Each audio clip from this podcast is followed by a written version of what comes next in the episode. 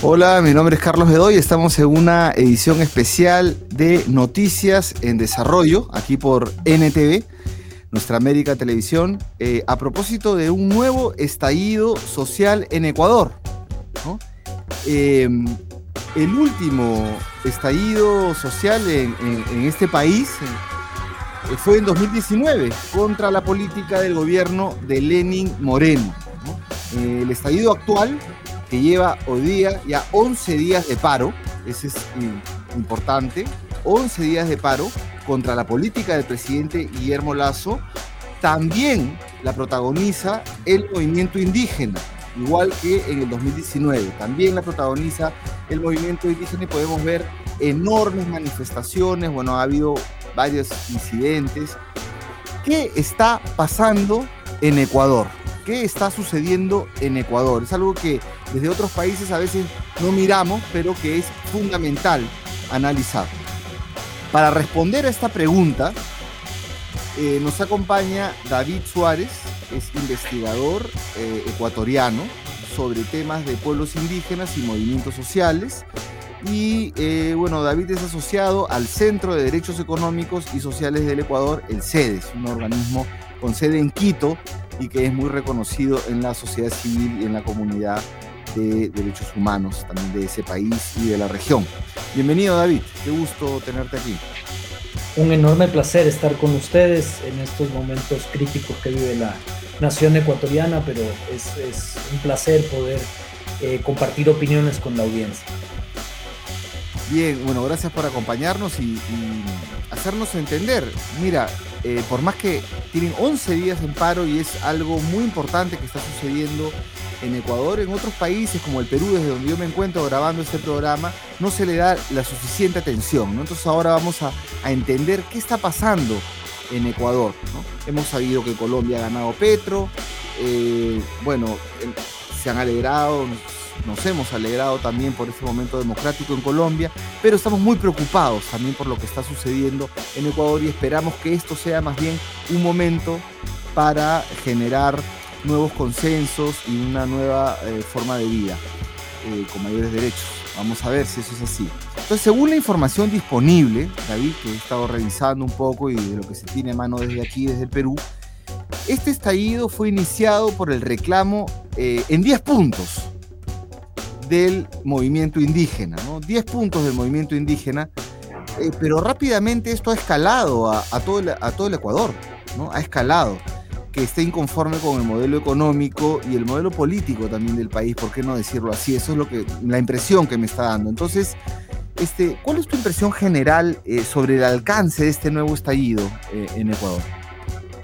Muchas gracias, Carlos. Yo pienso que lo que estamos viviendo es ah, una demostración de que el neoliberalismo en nuestra región está entrando en una etapa de crisis terminal y que ya solo se puede sostener, digamos, en base a un consenso de fuerza por parte de las élites. Es decir, eh, lo que estamos viviendo es la demostración del carácter radicalmente antidemocrático del neoliberalismo, tanto porque el sistema político eh, y el tipo de institucionalidad que empuja lo aleja de las posibilidades de participación, de decisión democrática, como por el hecho de que es un sistema que eh, destruye los derechos económicos y sociales alcanzados por las mayorías. Hay que entender en este marco el levantamiento del 2022. Eh, digamos, yo pienso que es un levantamiento que por situaciones históricas en Ecuador, la única, el único canal de organización social eh, digamos, disponible por su estructura, por su, por su fuerza, por su cohesión, es del movimiento indígena. Pero al día de hoy, en el onceavo día del paro, yo te puedo decir que ya no es solamente un levantamiento indígena, sino que encabezado por la CONAIE hay muchísimos sectores este, de productores, de campesinos, de barriadas, este, eh, muchos actores sociales espontáneos. Entonces me parece que estamos frente a un estallido que tiene una magnitud y una intensidad mayor incluso a la de octubre del 19, porque ya son cinco años de efectos acumulados del giro neoliberal que ha tenido Ecuador. Y son cinco años que, eh, digamos, reflejan un deterioro acelerado, vertiginoso en las condiciones de vida de la población. A esto suma el shock que ha significado la, pandemia y el hecho de no contar con unas herramientas de política económica que permitan a la población más pobre recuperarse de alguna manera. ¿no? Toda la recuperación económica ha privilegiado, por supuesto, a eh, los deciles más ricos, ha sido una política este, regresiva en términos, por ejemplo, eh, de estímulos a, subsidios, de estímulos a derechos sociales, y ha sido regresiva, más bien redistribuyendo el ingreso hacia las clases más ricas en detrimento de las clases más pobres. Y esto, si quieres, lo podemos conversar, tengo a mano algunos datos, se expresa precisamente en esos datos que determinan que hay una eh, depresión de las condiciones de vida nunca antes vista. Hay cifras que han crecido eh, por encima de los promedios que registraban en el 2007, ¿no? Y hay otras que nos han regresado incluso a la década del 90. Entonces, eh, digamos, hay, un, hay una, una, situación social que ya era explosiva y que no estaba teniendo salidas. Eh, y yo pienso que el levantamiento, la organización indígena, la CONAIE, digamos, anuncia unas movilizaciones y enseguida, digamos, lo que vemos es un efecto de canal eh, para este malestar y este descontento que es muy profundo y creo que tiene una magnitud incluso mayor a la de octubre del 19, ¿no? Me parece que no es mayor solamente en términos de la gente que está protestando, sino que la intensidad del malestar es mucho más profundo que la de octubre del 19. Eh, bueno, gracias por esta interpretación. Eh, vamos, vamos a, detallar un poquito lo que está pidiendo la CONAIE, porque esto ha comenzado con la, digamos, con protagonista del movimiento indígena, nos dices efectivamente que ya escaló y que ya compromete a los distintos sectores del país, que también están demandando cosas, pero la CONAIE, eh, hizo 10 puntos, ¿no? Acá hay algunos. La congelación de los precios de los combustibles, eso está bastante complejo por el tema de la guerra. La focalización de subsidios para sectores eh, vulnerables, ese es como el punto uno también tenemos la moratoria de deudas de la banca, la condonación para pequeños y medianos productores para afrontar la crisis que tienen, como el segundo punto. Precios justos en los productos del campo y, subsidio agrícola y rechazo al TLC, a los TLCs. También la generación de empleo con regulación de derechos laborales, respeto a libertad de sindicación, organización de la clase trabajadora, la moratoria a la extensión de frontera extractiva petrolera, también está ahí como un punto eh, y la auditoría y reparación integral por los impactos socioambientales. De hecho, esto ha motivado que el propio Guillermo Lazo, el gobierno, mande una carta a la CONAI diciendo no porque está el CIAD, ¿no? No, CIAD. O sea, eh, está toda la agenda, toda la agenda pues, de la arquitectura legal del modelo económico este que tú acusas que está con serios problemas. Está también el, tema del respeto a los derechos colectivos, la, la provisión de privatizaciones, la política de control de precios, especulación, el mercado de productos de primera necesidad, la garantía del derecho a educación, salud y la seguridad. Es decir, una agenda bastante compleja. Parece que es un plan de gobierno que va totalmente pues, contra lo que puede ser una política general del gobierno de Guillermo Lazo. ¿no? Eso es por un lado. Está ahí el movimiento indígena planteando estos 10 puntos. Eh, sin embargo, de otro lado, otro de los protagonistas del estallido del 2019, pero que ahora no se le ve mucho en las calles, según me, informan, que es esta fuerza política, el correísmo, más bien su principal demanda del, correísmo es más amplia, nacional, ya tú me corregirás, más nacional popular, en el sentido de que se vaya, que se vaya Lazo. Esto se soluciona yéndose Lazo. Aquí no hay medidas que negociar porque por gusto es, no va a negociar nada, que se vaya, ¿no? Pero eh, bueno, también el correísmo, de hecho sea de paso, ha sufrido bastante persecución por haber participado en 2019 en el estallido social, le ha costado caro. Tenemos, por ejemplo, a Ricardo Patiño ahí, con todo lo que le ha y muchos más líderes y lideresas, ¿no? Entonces eh, se están centrando ellos en pedir la revocatoria, no sé cómo se llamará ya, o la destitución del de señor Lazo, y entonces, ¿cómo entender esto? ¿Y cómo se complementan? ¿Cómo, cómo confluyen? ¿Cómo entender eso? Yo pienso que efectivamente hay dos fuerzas que conforman, digamos, eh, el epicentro de lo nacional popular, ¿no? Pienso que hay una actoría eh, social muy importante por parte de la CONAIE, que no siempre se ve reflejada en su movimiento político, en el, en el movimiento Pachacutic, porque hay tensiones en esta traducción de lo social a lo político, ¿verdad? Pero esta es una de las fuerzas y efectivamente, como tú has señalado, esta fuerza ha puesto 10 puntos a discusión, ¿no? Eh, alguna gente podría decir que los 10 puntos son limitados, eh, otra gente podría decir que esos 10 puntos eh, representan, como lo has dicho tú, de hecho un freno, un freno de emergencia al neoliberalismo en los asuntos más sensibles, sobre todo para las organizaciones indígenas. ¿no? Pero como gran parte de las demandas de las organizaciones indígenas están más bien sintonizadas con el deterioro de las condiciones de vida en todo el país, Ah, digamos, no son demandas solamente para los indígenas. Esto me parece muy importante. El combustible es algo que nos afecta a todos, eh, por supuesto, pero sobre todo el tema precios, que es uno de los disparadores de este conflicto. Yo pienso que aquello que ha permitido que la protesta eh, se revista de cierta legitimidad y tenga una gran magnitud ha sido precisamente el hecho de que uno de los centros de los 10 puntos eh, tiene que ver con el incremento de precios eh, de los alimentos básicos. ¿no? Por los efectos inflacionarios, digamos, que, hay en la economía mundial por el tema de la guerra, Ecuador lo está sintiendo con mucha más fuerza, porque te quiero insistir, hemos pasado una de las pandemias más, más, duras, no solo para la sociedad, sino para la economía nacional, sin que haya ninguna eh, política de estímulo para la reactivación. Entonces los hogares se han empobrecido muchísimo más y ahora este efecto inflacionario se siente ya eh, en condiciones prácticamente de hambre de, los hogares. ¿no? Hay datos, por ejemplo, que muestran cómo los hogares del, del decil más pobre, eh, más del 50% de sus gastos va en alimentación. Entonces, eh, digamos, este es un factor extraordinariamente sensible y que ha revestido mucha legitimidad a la protesta indígena. Eh, me parece que la otra gran fuerza, ¿no? de, digamos, del campo nacional popular es sin duda eh, aquella fuerza que se expresó eh, en el proyecto, digamos, de, lo que se llamó la Revolución Ciudadana, ¿no? Y que se mantiene ahora, digamos, este, cercana, gravitando en torno al partido eh, UNES, ¿no? Eh, digamos, no tiene la misma fuerza orgánica social que, podría tener, no está tan organizada como el movimiento indígena, pero se ha expresado en gran medida en las protestas de los barrios de Quito, ¿no? Ahora, la fuerza política, el partido político del expresidente Correa, eh, efectivamente ha planteado, digamos, una crisis más general, ¿no?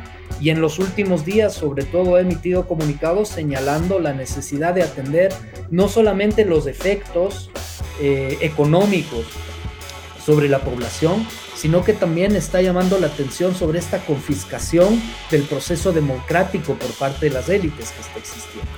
Confiscación que yo pienso que empezó de hecho con la persecución judicial eh, que se ha instrumentado eh, como persecución política en el país, digamos, la criminalización, la persecución con juicios, etcétera, pero que ahora ya está tomando carices mucho más preocupantes. Esos carices, por ejemplo, se viven con acciones como la militarización de la Asamblea, cuando va a tener una sesión a nombre del estado de excepción, el gobernar, digamos, este, casi exclusivamente a partir de actos de fuerza, en 11 días de paro, el gobierno nacional eh, ha privilegiado el uso de la fuerza por sobre los canales de diálogo político. Eso hace pensar, eh, digamos, que estamos viviendo un proceso de deterioro no solamente de las condiciones de vida, sino del régimen democrático, lo que le lleva al correísmo a poner como primera necesidad este, la, la, solución a la crisis política. Es decir, el correísmo está hablando no solo de una crisis social y económica, sino de una crisis política. Lamentablemente, Carlos, la salida política está bloqueada a este momento en la Asamblea Nacional porque no todas las fuerzas del Parlamento coinciden con esta lectura eh, y actualmente tenemos un estallido social en curso que no tiene una salida política institucional hasta el momento. Y ese puede ser el punto más grave de lo que pueda acontecer en las próximas horas en Ecuador. Porque el diálogo al que está invitando el presidente Lazo es un diálogo en medio de los fusiles y las bayonetas. Es un diálogo este, en estado de excepción, es un diálogo con dirigentes indígenas criminalizados Y con ¿Sigue capturado Leonidas Isa? No, Leonidas Isa, Leonidas está procesado judicialmente. Pero lo capturaron, creo, hace unos días, ¿no? O lo eh, tomaron detenido. Estuvo retenido ilegalmente, porque digamos, el, trámite regular para su detención no fue eh, digamos, no contó con todos los elementos de la legalidad necesaria. Pusieron esos elementos ex post, después de la captura, y Leonidas Dizo estuvo retenido ilegalmente durante 24 horas. Actualmente está procesado judicialmente y tiene medidas sustitutivas, es decir, no es que Leonidas no está procesado, es en lugar de estar en la cárcel tiene que presentarse cada cierto tiempo, digamos, a firmar en la, en la fiscalía. Con lo cual dices qué tipo de diálogo se puede eh, generar en un contexto tan adverso y tan represivo. A donde buscas quebrar, buscas quebrar a las dirigencias, ¿no? absolutamente. Buscas un diálogo que suponga una capitulación de eh, las organizaciones. Mm. Sin embargo, yo pienso que la magnitud de lo que estamos viendo actualmente rebasa mucho eh, la, voluntad de diálogo de las dos partes, porque lo que tenemos es una población que necesita, que plantea la necesidad de eh, revertir todos los agravios, tanto de las condiciones sociales y económicas, como la clausura de la democracia que se está viviendo en Ecuador. David, pero hay un hecho que ahora que, diferencia de otras movilizaciones en Ecuador.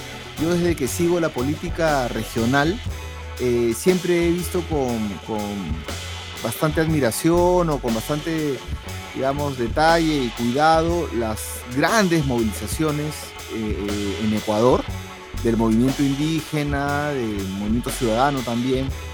Pero ahora, es un tema importante, se están produciendo también contramanifestaciones ¿no? de ciertos sectores que apoyan al gobierno, sectores de clase media alta que nunca antes habían mostrado la capacidad de organización que ahora les vemos, entonces, y, y que se están manifestando, se están manifestando en Quito, en otros lugares, y sobre todo en Quito. Entonces, ¿por qué se produce esto? Estas derechas que, se articulan, normalmente no tomaban calle, pero ahora sí toman calle y se organizan. Esto también está empezando un poquito en otros países, pero a ver tu, mirada. ¿Y cuál es el alcance, no? De, cuánto más o menos de porcentaje de la población estamos hablando de, ¿no? Eh, en Ecuador sobre estas contramanifestaciones? Yo creo que sistemáticamente se ha venido impulsando desde el gobierno nacional y el bloque de poder, desde los medios de comunicación, por ejemplo, un irresponsable discurso de estigmatización y polarización, de estigmatización a los movimientos sociales, a los actores políticos contrarios al neoliberalismo y de polarización social. Es decir, no es un fenómeno espontáneo, es un fenómeno que han venido buscando, alimentando eh, y del cual son responsables sobre todo las acciones y omisiones del gobierno nacional, me voy a referir a ellas, y el discurso de los medios de comunicación que en su conjunto están planteando una salida autoritaria al estallido social. ¿sí? Es decir, hay un crecimiento, lo que podríamos llamar un germen de una especie de fascistización de un sector de las clases medias que empieza a pedir mano dura, gatillo fácil, y que es el resultado también del deterioro de las condiciones de convivencia en el Ecuador. ¿sí? Mira, la violencia está disparada en el Ecuador debido a la incapacidad del Estado y del, gobierno central para, para controlarla. ¿no? Te doy un dato nada más. En el 2019 los homicidios, homicidios intencionales entre enero y marzo fueron de 520. Para el 2022 esa tasa subió a 959, es decir, en dos años tenemos una duplicación prácticamente de la violencia medida en los homicidios intencionales. ¿no? La toma de, las bandas eh, de narcotráfico, de las barriadas, de los espacios, digamos, este, territoriales del país preocupa muchísimo, pero preocupa mucho más la inacción del gobierno y la penetración de estas bandas en eh, los, los eh, sectores, los aparatos, las fuerzas eh, de seguridad del Estado. ¿no? Se ha comprobado vínculos con la policía, se habla incluso de narcogenerales en la policía, etc. Ahora, ¿sí? ¿qué es lo que ha pasado? ¿no? Que esta incapacidad y este deterioro de las condiciones de vida habría que sumarle este, esta promoción de un discurso polarizante, de un discurso que ataca a los dirigentes indígenas que los presenta como violentos, que los presenta incluso sin ninguna prueba posible. El secretario de Inteligencia eh, señaló en los medios de comunicación que esta manifestación está siendo financiada por el narcotráfico. Es decir, hay una irresponsabilidad desbocada en el gobierno, en sus voceros, y una intención deliberada de crear estas manifestaciones. Además, ¿sí? cabe decir que el estado de excepción solo rige para la represión a la movilización indígena. Y por el contrario, el gobierno nacional, las fuerzas de represión, las fuerzas de seguridad garantizan y digamos le dan amplia publicidad a la movilización de estos sectores, que se supone que en un estado de excepción estarían prohibidos, ¿no? Pero en este momento estamos más allá de las reglas democráticas y estamos, digamos, en una guerra de narrativas eh, con un apoyo factual por parte del gobierno a estas movilizaciones de junio fascistoide, ¿no? Porque las consignas que se gritan son consignas racistas, clasistas eh, y abogan, digamos, por una solución autoritaria y vertical. Eh, tendría que decir una última cosa al respecto, y es que me preguntabas por el, el, carácter, digamos, o, o, la magnitud, perdona, de esta población. Yo pienso que el presidente Lazo, ¿sí?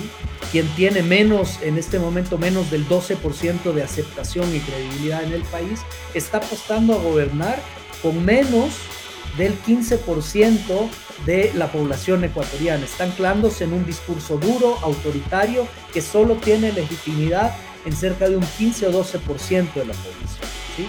Con esto te quiero decir, digamos que estamos frente al redondeo de esta confiscación democrática. ¿no? Un gobierno que se ancla en un porcentaje muy reducido de la población para promover un discurso polarizante en lugar de atender las demandas de la sociedad, ¿no? Y enfrentar la crisis democrática, que es un factor que ya está presente. Hay una deslegitimación de la Asamblea, de la Presidencia, de las instituciones, de la misma Corte Constitucional. Entonces, creo que hay que enfrentar con profundidad lo que está pasando en Ecuador. Bueno, nos estás planteando elementos de una especie de, de cóctel molotov, ¿ah? porque si tú pones ahí em, todos los puntos que está, está tocando el movimiento indígena, que está pidiendo, más eh, la respuesta del gobierno agresiva al choque, deslegitimando, acusando, ahí vemos por ejemplo el comentario de Sumac Flores, que señala que se busca ¿no? de, eh, desnaturalizar, legitimar, neutralizar la, marcha indígena con el discurso que han eh, posicionado sobre vandalismo, tú señalas de acusando de, bueno, terrorismo, de todas esas cosas que ya sabemos que, se explican. Em, y también está el tema que coloca el señor Ricardo Castillo, eh, que nos está viendo, que dice el tema de Estados Unidos, ¿no? El componente internacional, en realidad, ¿no? Es el componente internacional por eso el primer punto pues, de, la CONAI es el congelamiento de los precios de los combustibles, pues, porque están subiendo increíblemente y nos afecta a todos nuestros países. Y ahora tienes esta otra contramanifestación. ¿Qué cree el gobierno? Que después de todo esto la CONAI se va a ir a su casa y no va a recibir nada y se acabó, ¿no? Este, ya va, a tener que haber una, un conjunto de concesiones, sobre todo si el señor Guillermo Lazo quiere aplicar la política quiere dirigir su propia transición, porque parece que él está ya teniendo algunos problemas de legitimidad. ¿no?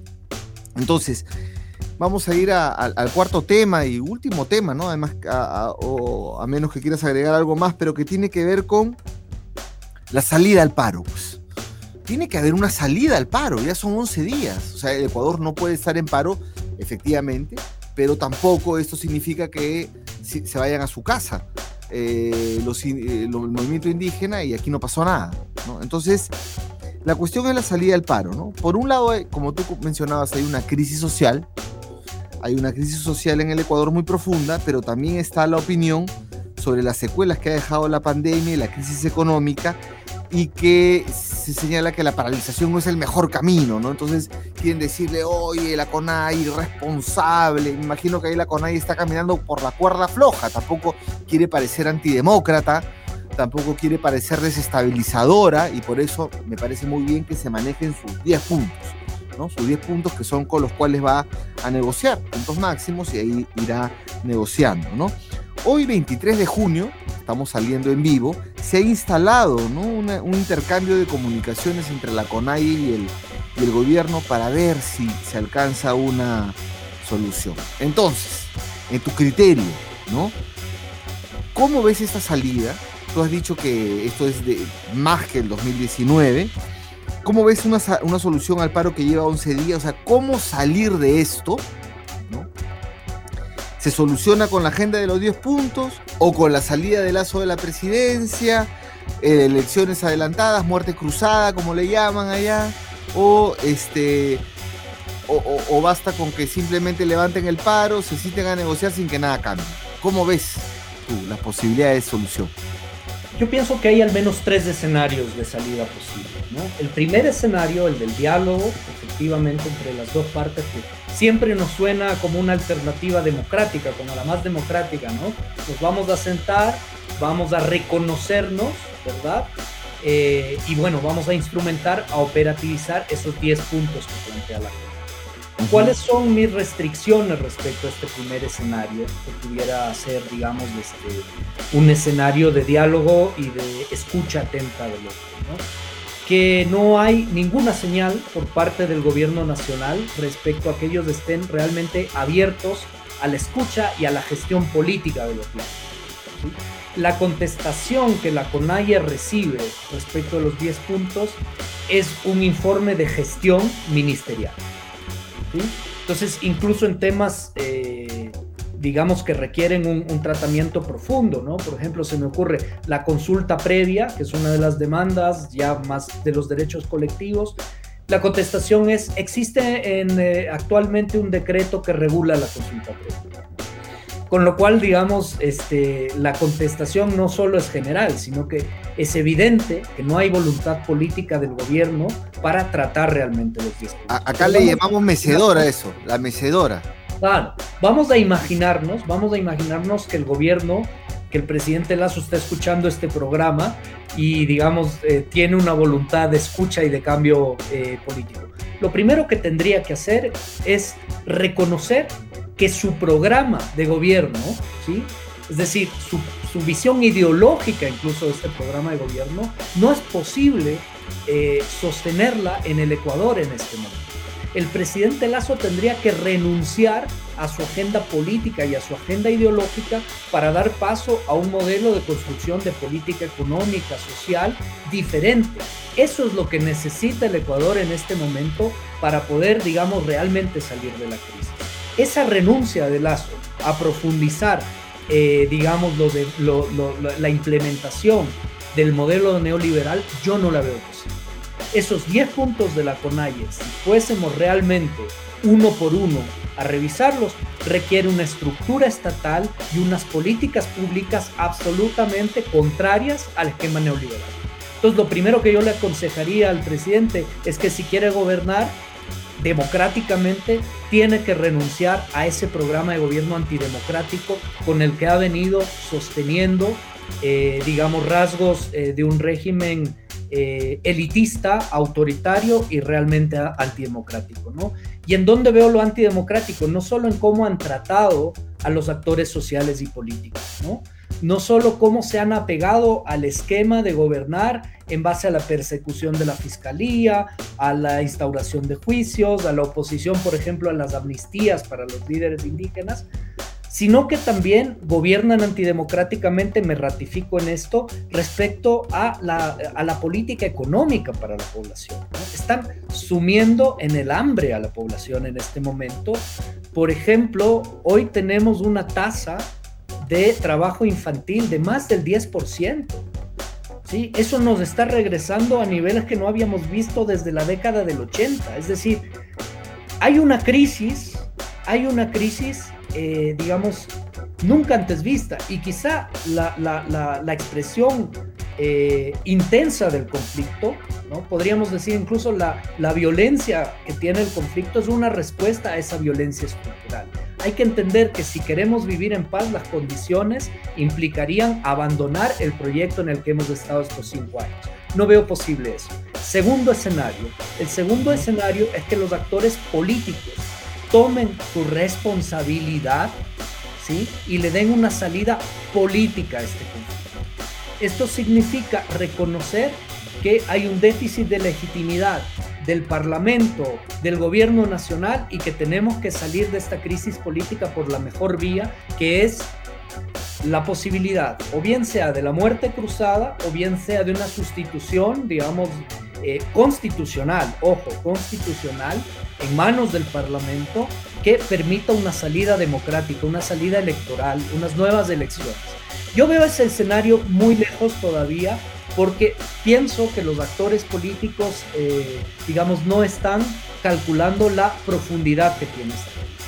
Y el tercer escenario que yo veo es tal vez un agravamiento de este conflicto, eh, que puede ser incluso que en esta coyuntura quede en pausa y haya un proceso de diálogo eh, de acercamiento tibio con el gobierno, pero si no se resuelven las causas estructurales de este levantamiento, en cuatro o cinco meses vamos a volver a tener otro, eh, posiblemente. Y un cuarto escenario, me atrevería a decir, que podría ser una vía ya, un punto de, bifurcación en el cual el gobierno apuntaría a un régimen totalmente autoritario. ¿no? Ahí veo por delante la posibilidad de la disolución de la asamblea y gobernar, Ah, digamos, Bueno, que una junta cívico-militar. Una cosa así, que nadie quiere. Bueno, pero están Incluso podría ¿no? ser así, porque hay una irresponsabilidad enorme, sobre todo por parte del gobierno nacional, al no querer tratar las causas estructurales del conflicto y al intentar, digamos, forzar a la CONAI a la derrota, cuando la CONAI está expresando un malestar que va mucho más allá del propio movimiento indígena y un malestar que digamos, requiere un entendimiento político de que no es posible gobernar el país en este momento con la agenda neoliberal. Ese cuarto escenario es, es bien complejo, bien difícil que se arme un, o sea, que tenga estabilidad un gobierno autoritario a estas alturas en el Ecuador. Yo, yo lo veo difícil, digamos, autoritario así con todas las, con todas las de la ley, ¿no?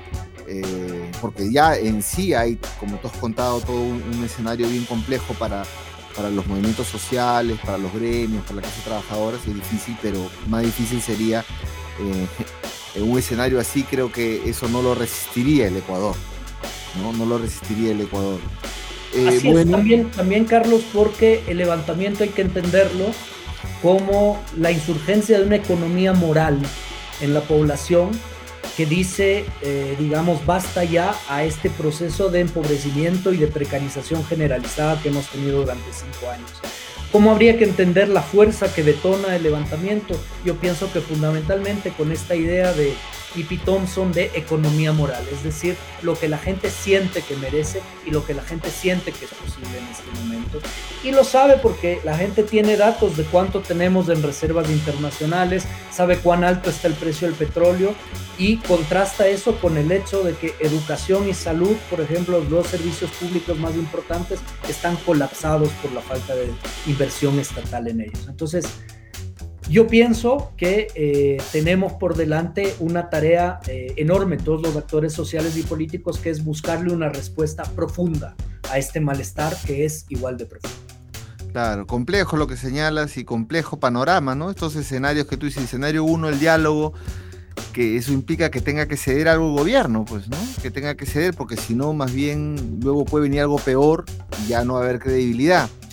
Este, pero Guillermo Lazo es difícil que renuncie también a algunas cosas. Si no renunció a sus offshore, si lo, menos va, pues, ¿no? Eso sí, eso es un tremendo escándalo a nivel internacional. Mira lo que están diciendo en Estados Unidos, todos no le importa. Entonces yo creo que más o menos eso marca una mm, forma de cómo él resuelve sus conflictos, ¿no? O los conflictos del gobierno. El escenario 2, este, yo te quería preguntar esto de que hay una salida política, ¿no? Porque entendiendo que la crisis es política en Ecuador, entonces me, recuerda mucho la de Perú, ¿no? Pero hay un entrampamiento, porque al mismo, pero a diferencia de Perú, en Ecuador sí hay una fuerza que puede tumbar al gobierno, encarnada por el gobierno, por el movimiento indígena y tal, pero tú, tú señalas de una salida tipo la muerte cruzada, es decir, se va a Congreso, se va a gobierno, elecciones, creo que sería lo más razonable, lo más ordenado y además le da como que la posibilidad a los propios actores a conducir su, transi su transición. Pero acá tú señalas lo de la sustitución constitucional y que el, y que la Asamblea Ecuatoriana, digamos, haga cargo del periodo. Eh, yo eso, yo te quiero preguntar, tengo una duda, ¿no? ¿Hay alguna figura interesante dentro del Congreso de la Asamblea Ecuatoriana que pueda garantizar una transición? Porque puede poner a cualquiera, pero que no resista, pues, ¿no? ¿Hay alguna figura ahí que, que pueda dar curso a esto de la sustitución constitucional? No, yo, yo pienso que la sustitución, digamos, tendría que ser forzosamente por vía de, la vicepresidencia, ¿no? Lo que sucede es que en Ecuador, digamos, estas crisis eh, políticas mm. ponen a prueba eh, el ordenamiento constitucional. Realmente, realmente, lo más democrático en este momento sería la aplicación del tema de la muerte cruzada, ¿no? Eh, planteando algunas limitaciones, por ejemplo, al gobierno durante seis meses hasta que se puedan llamar a elecciones. Esas limitaciones tienen que ver con que en estos seis meses políticamente debería ser imposible para Lazo avanzar, digamos, en, procesos de percepción judicial, avanzar en procesos de privatización, de profundización de la agenda que está causando esta crisis. ¿sí? Pero, digamos, con todas las debilidades que tiene, para mí el marco de la muerte cruzada es lo más democrático que podría suceder en este momento, porque tampoco la Asamblea Nacional en este momento eh, tiene, eh, está revestida la legitimidad que requeriría para convertirse en el actor que solucione la crisis. Sí, pues ese es, un gran problema, ¿no? De que no hay las figuras necesarias en la política institucional. Eso también ah, pues, es un tema que compartimos en, el Perú. Bueno, David, yo, te agradezco mucho. Estamos muy atentos y atentas a lo que sucede en, Ecuador. Em, esperemos que